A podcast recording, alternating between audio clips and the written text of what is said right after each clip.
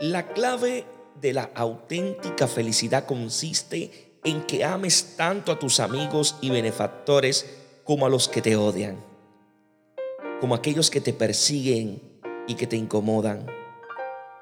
Y cabe preguntarnos, ¿para qué atormentarte maldiciendo a los que te causan males y molestias? Más bien, bendícelos de corazón, deseales el mayor cúmulo de bienes, manifiéstales amor y reconóceles sus méritos. Conviértete en el promotor número uno del perdón incondicional y de la sincera reconciliación. Tu paz y felicidad depende de que tu amor no tome nunca vacaciones. El amor cuando sale de tu corazón es como un niño feliz que va en busca de sus compañeros de juego. Dios os bendiga en sabiduría y en santidad.